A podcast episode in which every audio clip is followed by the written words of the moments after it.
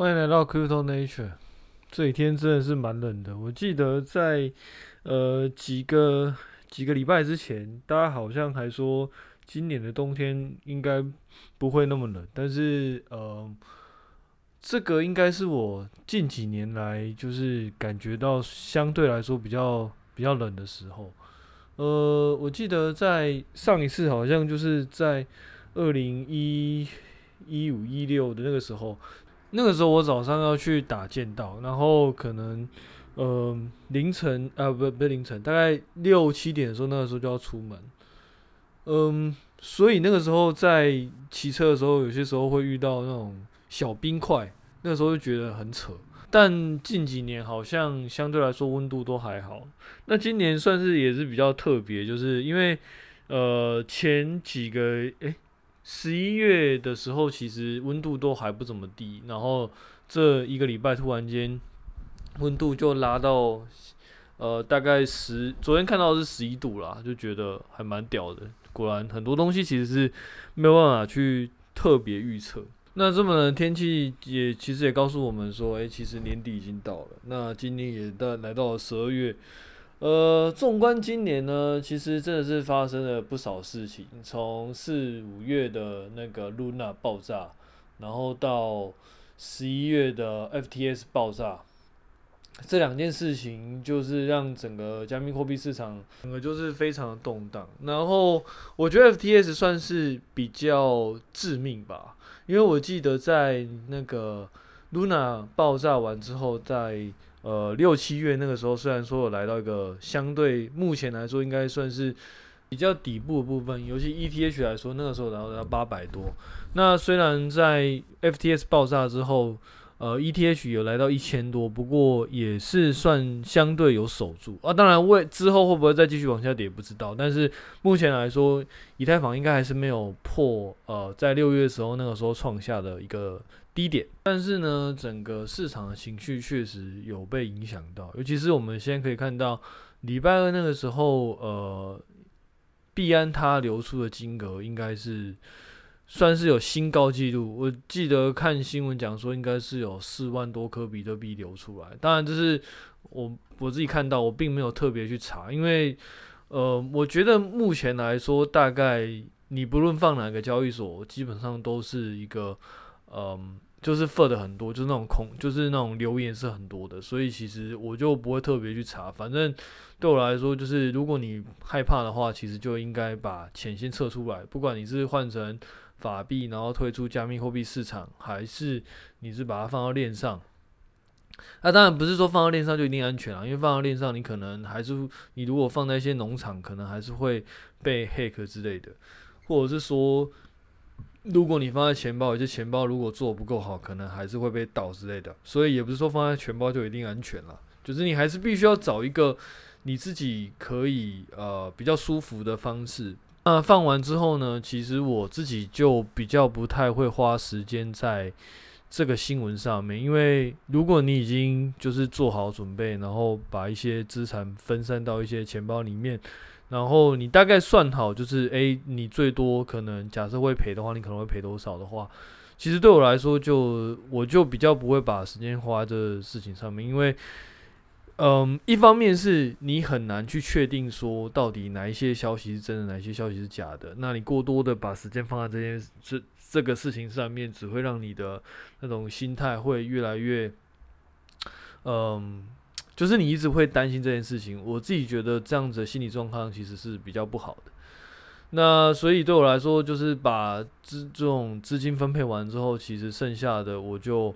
呃，就是如果大新我可能会看一下，就像这一次币安在礼拜二那个时候资金流出相对来说比较大条的状况下，可能就会特别去注，就是特别会稍呃稍微看一下。但是严格来说，就是比较不会一直去专注在这样的事情上面。啊，我自己这一两个月来花比较多时间的，当然有几几个礼拜的时间是属于一个算是躺平的状态。那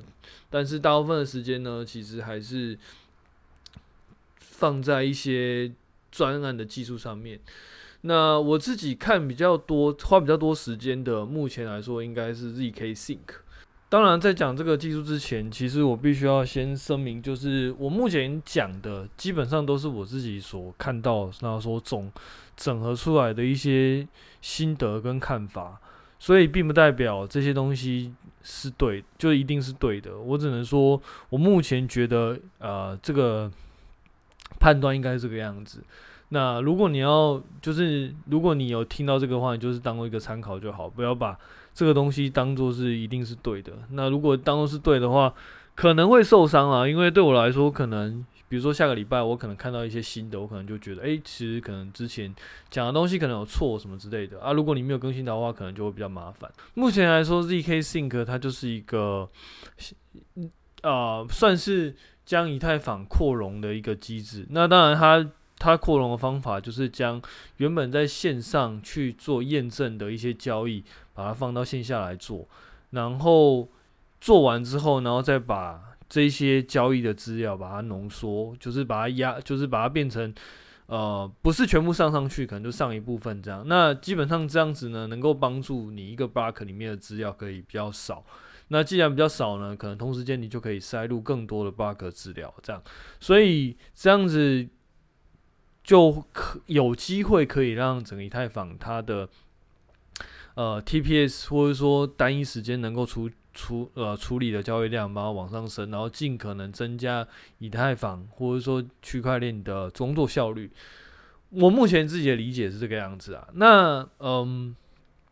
问题就在于说，假设你今天要把原本在线上做验证的事事情把它拿到线下来做，那不可避免的就会遇到另外一个问题，就是。这个东西你在线下做的东就是的证明会不会被改写？是不是它就是假的？或者说你传到链上的东西是不是就是呃有问题的？那假设你今天，比如说我今天就是去篡改这个交易的资料，然后往上丢，那如果上面的它，因为因为你因为我们刚刚说了嘛，它是只是丢部分的资料上去，然后去让链上去做验证的话。那会不会就是有一些东西你在链下做，然后你任意修改，但是链上没有检查到，然后他把它上到链上，那又不能修改，然后就造成一堆灾难这样。嗯，整个 zk Sync 它有一部分就是在处理这样子的东西，那它透过的东，它透过演算法，呃，透过机制就一就是一个叫做零知识证明的一个验证的方法。那这个东西其实。嗯，在文章上其实已经讲了，就是已应该说已经被描述过，算是不少年了。从最早应该我自己看到的，应该是二零一七年、二零一八年，其实 Vitalik 就已经有写过类似的文章。那这这些文章其实到二零一八、二零一九才慢慢的。慢慢的被实现，那当然这些东西跟以太坊本身原生的东西其实会有一些冲突。那这也就是为什么他在做这件事情的时候，他的进度其实跟大家想的可能不太一样，可能会觉得慢很多。但事实上对我来说，其实是，嗯，我以以我自己而言，我会觉得是蛮正常的，因为你一个东西你要去修改，它不是说就是，嗯，马上改掉就好了。因为你还要去考虑到之前用旧的方法所开发的东西，跟用新的方法所开发的东西，这中间有一段 gap。就比如说，假设你从二零一六年，然后你从开始开发一个新的东西，然后二零到二零一七年的年中，这一年半的时间，你已经开发一些东西了。但是从二零一七年的年，就是年中，就是大概六月的时候，然后你说，哎，其实我们以前的东西可能。目前看起来，这些方法可能会有问题，或者说可能它，呃，比如说效效率不高啊，什么之类的。那二零一二零一七年，我们决定可能可以未来可以采用新的方法。那这个东西并不是说从二零一七年这个就是就可以把它全部换掉，其实没有那么简单。因为首先你提出一个新的方法，但是这个方法。是不是可以马上去做验证？就是是不是可以马上去做实作？那验证出来效果是不是比以前好？其实这些东西都要经过一连串的讨论，然后等到你真的在实做的时候，可能是一年二零一八年、二零一九年的时候了。那从二零一六年到二零一八年、二零一九年这两三年的时间，其实已经做了很多。就是用旧有技术，我们已经做了很多东西。那这些东西其实你也不可能说，就是把它就马上把它割舍掉，你懂我意思吗？呃，其实这这个东西在软体的呃产业其实是蛮常见的，因为很多时候你必须要打造是一个生态系。那也就是因为你之前二零一六年到二零一八年。这中间你有做一些东西，那你有机会成为一个生态系。这个东西是你跟其他区块链专案里面比较不一样的地方，因为你有这些积累嘛。那大家可能就是，比如说像 DX，可能最老牌的、最有信誉的，可能就是会想到在 ETH 上面。那如果你直接把它拔掉的话，那其实对你来说，你就跟其他区块链是一样的。你怎么在同样的时间点，然后你们其实也没有什么。呃，比较特别的地方，所以它是不太可能就直接这样拔掉。那既然不可能直接这样拔掉的话，就会有很多方法必须要跟以前的东西接轨，甚至以前的东西，它想办法去改变，然后去适应。说，诶，未来假设我们要用新的技术去开发的话，我们可能就是要把现有的东西去往前再推进。因为这种科技的状态其实是算是蛮现实的，就是。当一个东西，嗯，已经有一些消息，然后一些新的技术产生，但是你并没有办法去跟上这些东西的话，那呃，一也不是说这些新技术就一定会成功，只是说如果它真的成功了，但是你并没有在这个成功的那个呃道路上的话，就是比如说呃，假设假设 zk sync。这种 neural knowledge 的东西，未来真的有机会就是成功的话，但是你又没有在这东西上面有做任何部署的话，可能到最后就大家都用这个东西了，那对你来说，你就会变得非常的，你就会变得非常的弱势。那这种这种东西，其实它改变也跟其实跟大部分人想的都不太一样，它改变的方式不会是那种很瞬间改变的，就是比如说我今天。就是讲这个概念啊，可能隔天就做好了，哎、不是这样。他，但是他也不是说就是都不会改变。他的他他的改变方法有点像是你今天提出来了，那可能过了几，就就就就是在呃在提出来的当下，可能大家会觉得哇很棒，然后未来很有希望什么的。可是可能过了一段时间之后，你会发现其实看似好像他并没有往前进。但事实上，它并不是没有往前进，而是那些进步的幅度你可能觉得太小，然后导致你根本就不知道，就是或者说你没有意识到它其实有在改变。然后等到它可能累积到一段时间之后，然后它突然间说：“哎，我们大概已经做到什么时候？”然后大家就很惊哦，原来已经做到这个程度了。然后就突然间好像就是呃，就是量变会变成质变，就是突然间很多东西就直接换掉了。那这个并不是说，它是在在那个时间点就换掉，它是一步一步改变，只是说你可能不一定可以去意会到这个改变的的状态。我觉得很多科技的改变其实都是属于这个样子，包含我们上次讲的所谓 AI 的很多技术，其实也都是属于这样子的东西，就是嗯，人脸辨识，那讲了一段时间。一一开始提出来的时候，大家觉得很潮，但是讲了一段时间之后，然后大家觉得嗯，好像没什么，就是会有会有不同的声音出来啊。这个东西其实它没有那么神呐、就是啊，它它其实功效没有那么好啦，它很常判断错误啊什么的。whatever，你就会有听到很多声音出来，然后在可能这样的声音可能持续个一年，或者说持续个半年，或者说持续个一年多，然后突然间。就是可能一个发表会，然后告诉你，诶，说其实我们现在的那个辨识准确率已经达达到百分之九十五以上，然后突然间你就发现，哇，这个好像一瞬间就改变了很多东西，因为你后来就会发现，就是很多公司就会一样会采取这样的专案，就一样会采取这样的技术，然后大家就是你就会看到各式各样的东西，可能都会搭配什么影像辨识啊什么的。那你就会觉得可能就是在那个当下改变，但事实上其实可能就是在提出的当下，提出那个概念的当下，或者说在之前其实就已经慢慢的在改变了。它的改变的速度，或许在提出的当下之后，可能它有慢慢加速，但事实上本质上这个技术还是用自己的步调慢慢在前进。那回到呃 ZK Sync，ZK Sync 是一种 roll up 的技术。那我们刚刚有讲说，它其实就是把原来在链上进行验证的交易，然后先移到线下来做。目前来说，这样的方法主要分两个类别，一个是 Optimistic 的 Roll Up，一个是 ZK 的 Roll Up。Optimistic 的 Roll Up 呢，就有点像是 OP，或者是说像 Arbitrum 这样的专案。然后 ZK Roll Up 的话，就像 ZK Sync 这样子的专案。那当然，这个两个专案不同的比较，其实呃已经有蛮多文章有在写了。啊，这边就大概讲一下。ZK Rollup 它就比较像是假设你是就是来的东西可能都是来的交易可能都是有问题的，所以它要确认你的交易是没有问题的，它才会上链。然后甚至是改变状态。然后在那个 Optimistic 的 Rollup 呢，它是假设每个人都是好人，所以你的资料可以先上上去。但是假设说后续有人提出挑战的话，如果检查问题的话，就会把你的那个东西把它更正一个。像正确的状态这样，那嗯，以技术实作上来说的话，Optimistic 的 Rollup 它比较早实现，所以像 OP 还是像 Arbitrum 他们其实就已经陆陆续续上线了。但是 ZK 他们做的东西会比较实作上来说会比较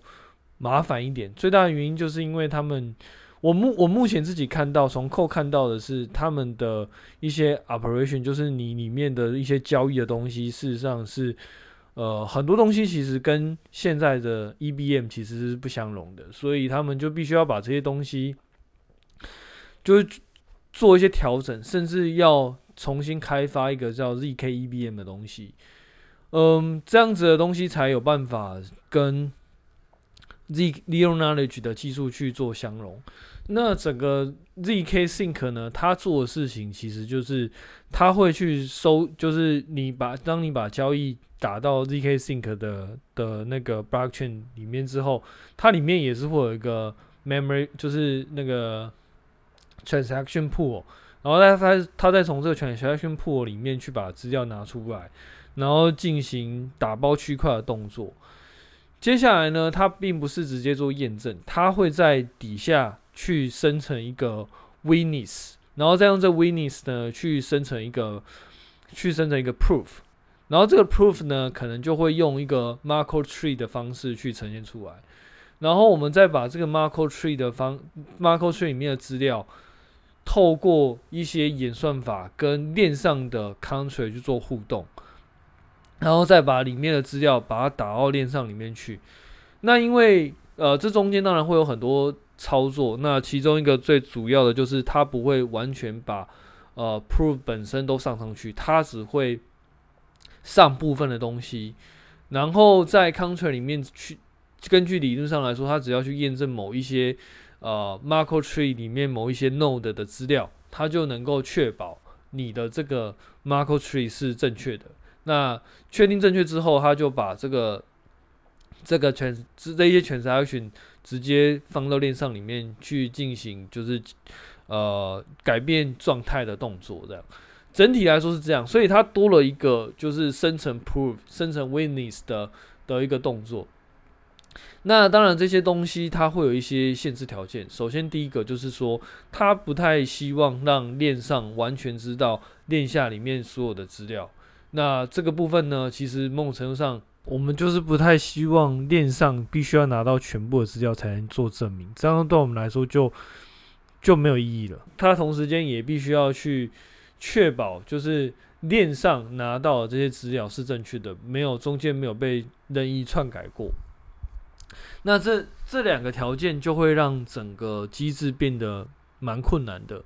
因为嗯，你要怎么样在才能够让一个假设你现在有两个人，然后一个人在就是假设这一个分这两个人分别叫 A 跟 B，那 B 要怎么样去提供一个东西让 A 知道 B 拥有的东西是对的，然后但是 A 又不了解 B 所有的资料内容，但是他要确定这个资料内容是对的，哦，这这这听起来就听起来就蛮不可思议的，那这本身就是 Zero Knowledge 在做的事情。那他是怎么做到的呢？这部分的话，呃，细节上我比较不会在那个 podcast 上面说，我我可能会就是写文章啦。那当然，这文章其实也没有办法，呃，很仔细的去讲，因为我通常写文章，其实我我会去摘录说，诶，这这些东西它里面有有用到扣在哪里？最主要其实是我自己可能会做一些整理，因为因为对我来说，可能就，呃。我当我以前在研究区块链专案的时候，其实我会去看扣。那我会希望，其实有人如果可以整理说，诶，这些扣它到底实作顺序跟步骤到底是什么？其实对我来说，我在研究这些区块链的时候会比较方便。那也就是因为这样，所以我才会写那些文章。那呃，既然是以那个出以研究为出发点的话，其实我大概就是只会摘录说，诶，其实这东西它到底是怎么做的。然后我并不我并不会特别的。把每一个实实作原理写得非常详细，那最主要原因就是因为其实这些原理你大概可能可以在其他文章里面去找到，所以我应该就不用特别再写这些东西。啊，那最主要的是，其实我并没有那么多时间去写那些就是呃理论的文章，然后再重写一遍啊。那嗯、所以既然没有办法就是很详细的去解，就是去写说，哎、那这那些东西的理论是什么？我就用一种很就是其他方面的比喻，然后来比喻一下，就是 zk Sync 在我自己的想法里面，它大概是怎么样去运作的。嗯，其实整个 zk Sync 它，呃，我我自己觉得比较核心的呃概念，基本上就是将你原来的那一些资料，把它变成多项式，然后这些多项式它会有一些限制条件，然后。你假就是这些多项式里面，它画出来的点跟图，基本上可我们可以把它当做是一个独一无二的概念，就是独一无二的表现来看。所以，也就是因为独一无二的表现，你不同的资料里面，你不同的资料在呃整个坐标的那个用多项式表现出来的话，假设独一无二的话，那我们也可以去当做说，如果你可以画出一个独一无二的。呃，多项式的点的重集的话，那我们可能就可以把它当做，哎，你这些资料可能就真的是独一无二的，因为因为多项式它是这样，就是如假设你今天有六个点，你画出了一个，你画出了一条曲线，然后这个曲线如果我们把它用多项式表现出来的话，如果说你任意的改变其中一个点。那这一条多项式应该就会跟上一条多项式是不太一样的的东西，所以就是因为透过这样的概念，所以我们最重要的事情就是将这些呃资料把它变成空间中的点，然后再用这些空间中的点把它变成一组一组的多项式，然后我们用这一组多项式来表示说，诶，这组交易可能是什么样子。嗯，再更简单的解释就是说，假设我们在国中的时候，你应该有学过一元二次多项式。然后，呃，我们随便举个例，就是 x 加二 y 等于零，跟 y 加三 s 等于零。那这两个多项式它会有交点，然后我们就是透过这些交点去表现出我们的交易的内容。当然，我刚刚讲的是随便举两个两个比较简单的多项式，但事实上，真实我们在我们在利用那一句使用多项式其实是蛮复杂的。那透过这些复杂的方程式，我们就可以去表现出，诶，这个交易可能是怎么样。然后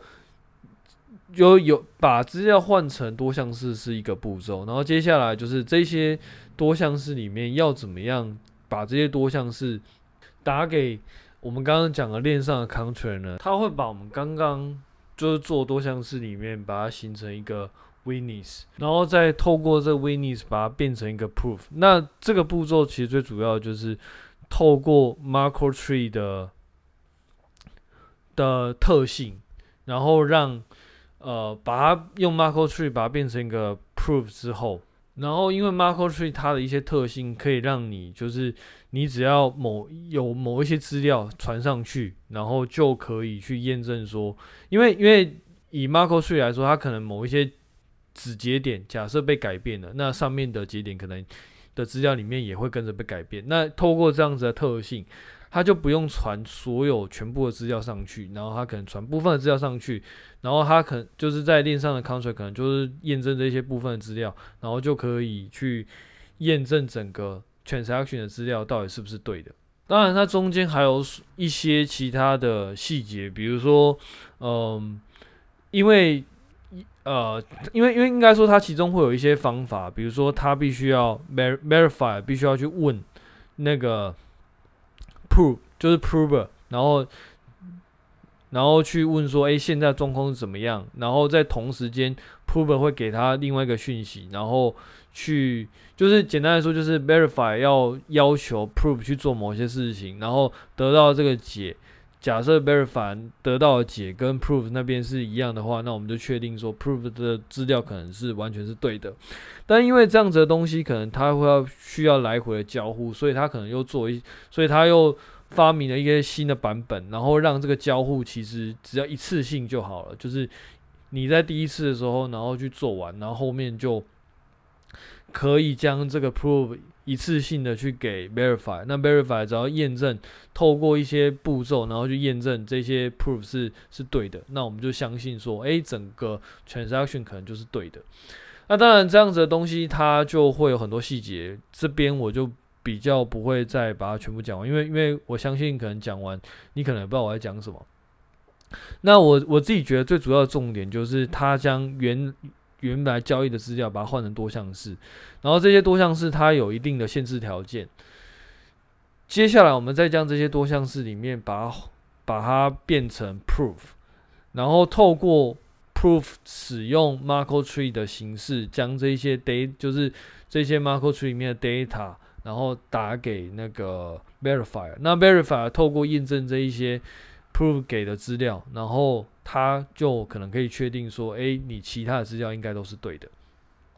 原则上来说，我我我自己觉得步骤会大致上来说是这个样子。那呃，就我自己而言，我会觉得蛮很多东西其实是蛮特别的，因为因为像这种多项式的表示啊，其实基本上跟在 deep learning 里面你使用资料去 fitting 一个一个 deep learning 的。Network 出来其实是有很多呃类似的味道，因为因为事实上在 Deep Learning 在做全拟的时候，事实上也是拿不同的资料里面去修正你的多项式，然后让这个多项式里面就是 fit 这些尽可能去 fit 这些资料，然后在一定程度上去找到一个范围的解。所以它之所以它不会很精准的去。去得到一个答案，但是它就是一个范围，有一个有几率性的范围，然后让你的答案可能落在一个对的范围里面，然后这个对的几率可能是超过百分之七八十，甚至百分之九十几以上。那所以整个呃，它的体糊位也是在怎么样去找到这个多项式可以去 fit 这些资料。那我们在那个 Leonard 里面呢，其实它也是拿这些交易交易里面的资料，然后在多项式的空间里面去找到一些一组多项式，然后用这些多项式去表达这一些资料。只是说它的功用会变成是在这一些多项式，它本身就代表这些资料，因为它可能是可以是一比一的方式去做对应。然后，当任何人拿到这一笔，就是这些多项式的时候，某种程度上，它代表的就是这些资料本身的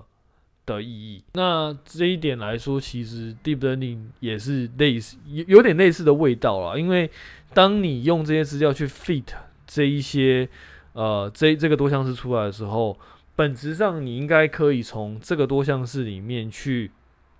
就是当你。输入一个 input 的时候，你可能可以去产生它的 output。某种程度上来说，这一些呃多项式也是在，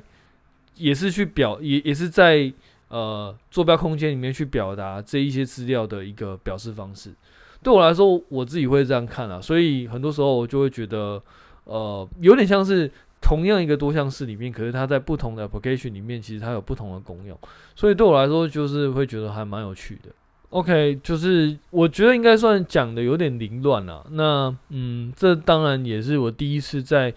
呃 Podcast 里面讲 Zero Knowledge 算是讲的比较仔细一点。那也因为是第一次讲呢，所以很多东西可能不见得是那么的正确，或者是说这是我目前所自己体会到的的一些东西。那可能之后会有一些改变啊，就是假设我看到更新的东西，然后发现，哎、其实我可能以前有讲的有有一些问题啊，或者说是怎么样，可能之后就会再进行一些其他的修正。但目前来说，就是我目前理解大家就是这样。那当然就是还是要下一些警语，就是。讲的这些东西，就像刚刚讲的，它不一定完全是正确的。所以，如果你要你听到这个东西的话，其实你应该还是要自己去验证，然后自己去找。我觉得我可以提供的就是一个，算是一个简单自己心得整理，但是并不代表这些东西是完全正确的。OK，那我们今天先讲到这边，那我们下次见，拜拜。